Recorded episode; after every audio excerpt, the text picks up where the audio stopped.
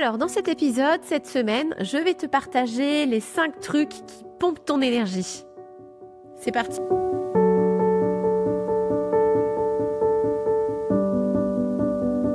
Moi, c'est Julie Souchard, je suis coach professionnel accrédité ICF, praticienne Soul Coaching certifiée et j'accompagne les femmes RH à prendre confiance en elles et à mieux vivre leurs émotions.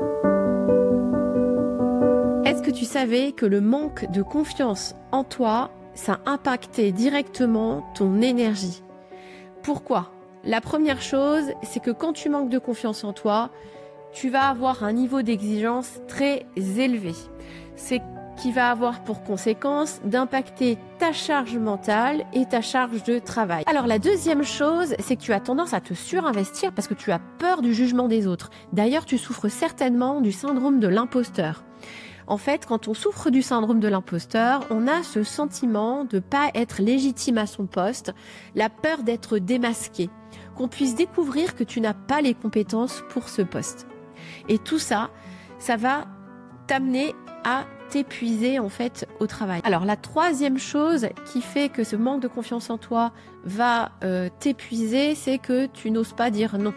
Donc dès qu'on va te demander un service, même si tu n'as pas le temps, même si tu es complètement sous l'eau, tu ne vas pas oser dire non. Et ça, ça contribue beaucoup à ta fatigue. Et la dernière chose, c'est que tu es très tourné vers les autres. Tu t'occupes des autres, tu prends soin des autres, mais tu t'oublies. Tu ne prends pas soin de toi. C'est toujours les autres qui passent avant toi. Alors la deuxième chose qui va pomper ton énergie, ce sont tes émotions. Et oui, il y a un vrai lien entre les deux. Ce qu'il faut comprendre, c'est que c'est ton mental hein, qui va générer des pensées euh, plutôt négatives, hein, et ça, ça concerne tous les êtres humains.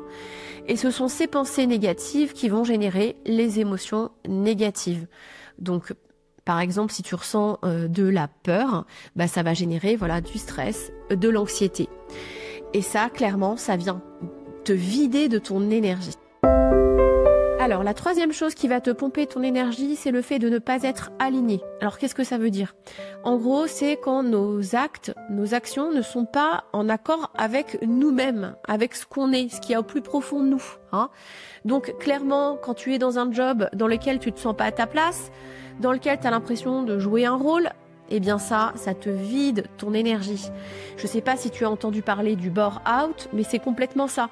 Ça veut dire que tu te retrouves dans un job peut-être où tu t'ennuies, tu ne trouves pas de sens à ce que tu fais, et même si tu n'as pas une grosse charge de travail, eh ben tu vas te sentir épuisé. Le quatrième point qui va impacter aussi bah, ton niveau d'énergie, c'est ton hygiène de vie.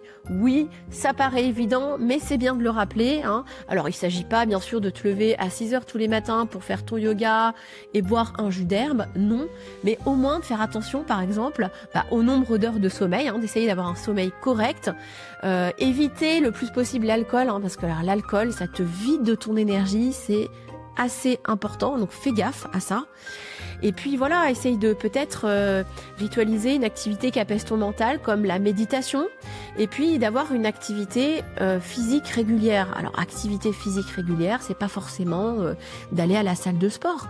Ça peut être tout simplement d'essayer de marcher 30 minutes par jour. Ça peut être pendant ta pause déjeuner par exemple. Ça, tu vas voir, ça va vraiment te redonner de l'énergie.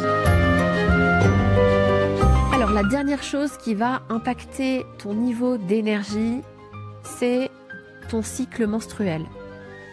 Il faut bien prendre conscience que nous sommes des animaux terrestres et que nous sommes impactés hein, par les saisons et par la lune. Donc euh, il est aussi normal d'être plus fatigué en automne-hiver par exemple. Hein. on sent que notre niveau d'énergie est plus bas. Eh bien c'est pareil, en tant que femme, nous sommes impactés au niveau de notre cycle menstruel. Alors j'ai fait une vidéo très complète et détaillée là-dessus. Donc si vous voulez en savoir plus, bah voilà, je vous recommande d'aller la voir. Mais juste pour vous expliquer rapidement, notre cycle menstruel est divisé en quatre phases.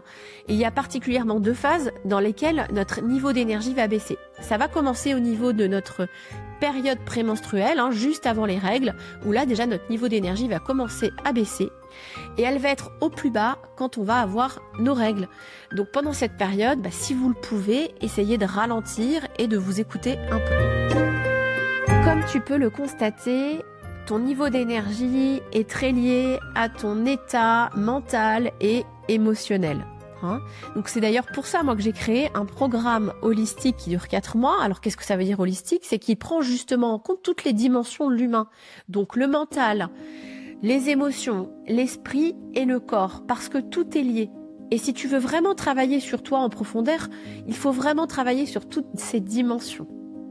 Donc si tu as envie de prendre confiance en toi, si tu as envie d'apprendre à te connaître, à retrouver ton niveau d'énergie, à te, à te sentir aligné dans ta vie, à mieux vivre tes émotions, hein, si tu es hypersensible par exemple, eh bien je te conseille de me contacter pour en savoir plus sur mon programme. Et voilà, j'ai terminé, j'espère que cet épisode va vous aider. N'hésitez pas à me retrouver sur tous les réseaux sociaux, Facebook, LinkedIn, Instagram, TikTok. Je vous souhaite une très très belle semaine et je vous dis à la semaine prochaine.